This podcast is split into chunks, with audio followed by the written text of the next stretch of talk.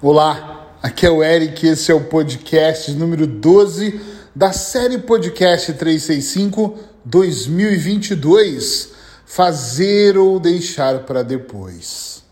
É claro que só de ouvir esse título você já deve, aí no azul escuro da sua mente, imaginar, claro, que o Eric vai falar para fazer, porque temos que realmente realizar e não procrastinar, e é óbvio que o podcast também é sobre isso. Mas hoje aconteceu uma coisa muito curiosa. Para mim, no decorrer do podcast, talvez eu traga o assunto, mas eu quis muito falar sobre isso porque tem algo que eu venho adiando durante algumas semanas na minha vida para fazer. E hoje finalmente eu parei para olhar e fiz aquilo. Então, ou seja, eu realmente procrastinei. Se você me acompanha há muito tempo, eu digo que eu sou um super procrastinador. Eu só não procrastino tanto porque eu tenho um checklist, porque eu trabalho e eu adoro imaginar que eu sou um fazedor, aquele cara que vai lá e faz. Porém, nesse caso específico, pá, como eu tenho adiado para fazer isso e hoje, ontem, na verdade, eu falei, quer saber? Vou para Lisboa e vou executar, eu vou fazer porque não dá mais para adiar. Mas o processo de fazer ele é chato. Mas eu não quero falar só sobre o processo de fazer. Eu quero te falar sobre o alívio que dá depois que nós executamos uma tarefa. Eu sempre ensinei, sempre coloquei na minha vida que tudo aquilo que é mais difícil deve ser feito antes. Dessa vez eu vacilei, assumo, dessa vez eu deixei de lado e realmente não fiz. E agora tive que fazer.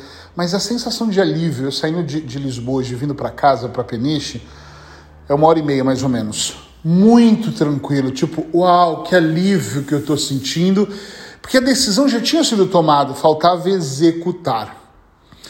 Isso me lembrou outros trabalhos que eu venho fazendo com clientes, onde justamente eu desenvolvo a ideia de, por favor, preste atenção naquilo que deve ser feito. Um grande amigo meu, chama Miguel Coco, um escritor de vários livros, é o homem da persuasão, né? porque ele escreve e fala sobre isso aqui em Portugal ele, eu brinco muito que um dia ele queria fazer uma mudança na garagem dele. Ele mora em Cascais, uma garagem super grande, e ele tinha realmente um monte de quinquilharias, coisas muito boas e coisas que acho que nem ele sabia que tinha.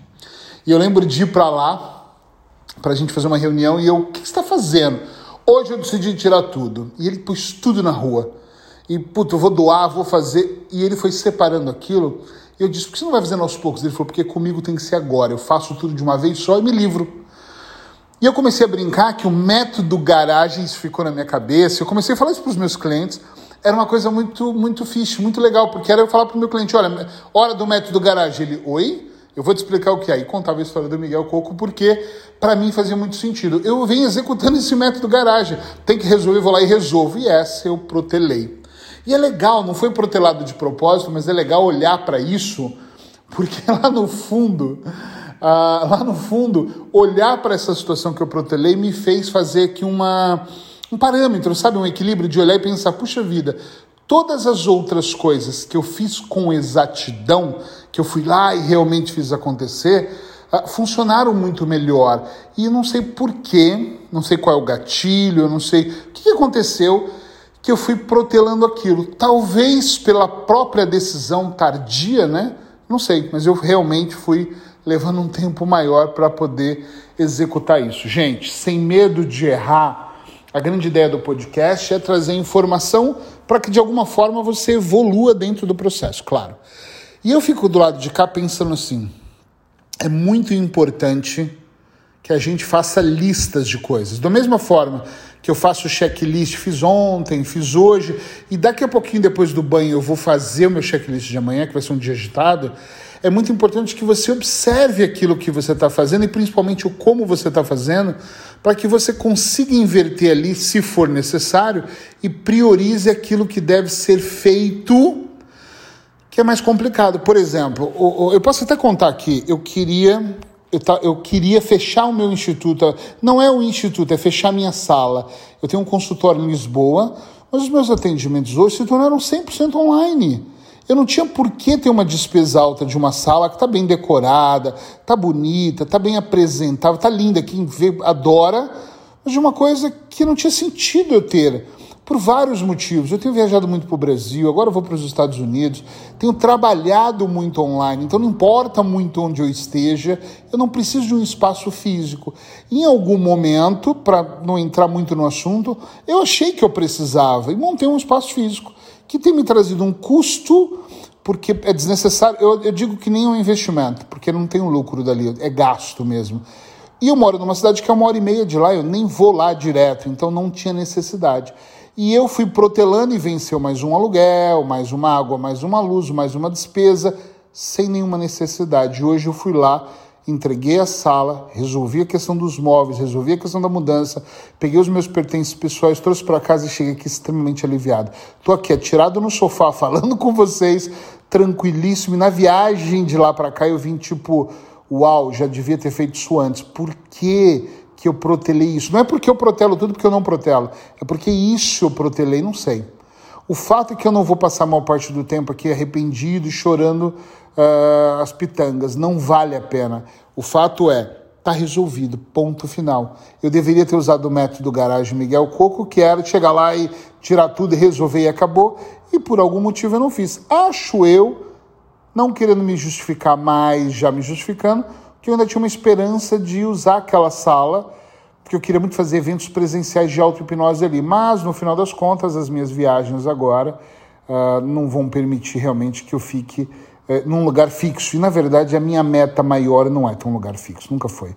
É realmente estar online, é realmente ter poucos encontros. Olha, nós estamos no meio de uma pandemia que tem horas que melhora e cada vez pior, então é muito importante. Aconselho você a também olhar para essa sua lista de prioridades e pensar o que que está uh, sendo protelado, deixado para depois. Quer ver um outro exemplo? Eu estava demorando muito para doar roupas, doei tudo.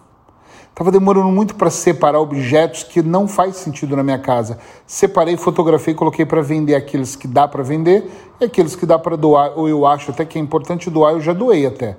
E alguns eu já até vendi, porque é muito, extremamente importante a gente se livrar de situações. Eu poderia até arrastar essa conversa para situações pessoais. Ninguém merece acordar todos os dias do lado de quem não ama. Ninguém merece trabalhar com aquilo que não gosta, ninguém merece ter um ciclo de amigos ou até estar no ciclo de amigos sendo que se sente mal. Ninguém merece estar numa relação tóxica, seja numa relação pessoal, profissional, familiar, não importa. Nós não merecemos deixar para depois. Nós temos que fazer. Então, fazer ou adiar? Fazer. Não adio. Posso adiar por um tempo? Pode. Mas eu adio, eu tenho adiado muitas coisas para depois, mas o meu depois tem que estar dentro de um programa. Puxa, eu não consigo fazer tudo hoje. Então, hoje eu vou doar as roupas, amanhã eu vou analisar os objetos, depois de amanhã eu vou filmar ou fotografar. Ok, mas naquela semana eu vou lá e, vou lá e resolvo, compreende? Sim ou não? É muito importante que você tenha essa, no mínimo, essa ideia de fazer acontecer. Porque senão você vai realmente entrar num estado de sofrimento. E hoje eu fui para lá um pouco nesse estado. Não era um sofrimento que eu ia, me levava a chorar, mas eu olhei para tudo aquilo e pensei: meu Deus, eu tive dias para fazer isso, por que eu deixei para hoje? Ok, fui lá e fiz.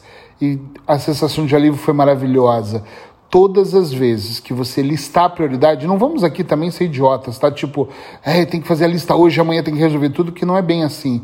Mas faça a lista naquela semana, coloque os prazos que são necessários e cumpra-os, que é importante. No caso da entrega da sala, eu cheguei a fazer isso, mas eu não cumpri.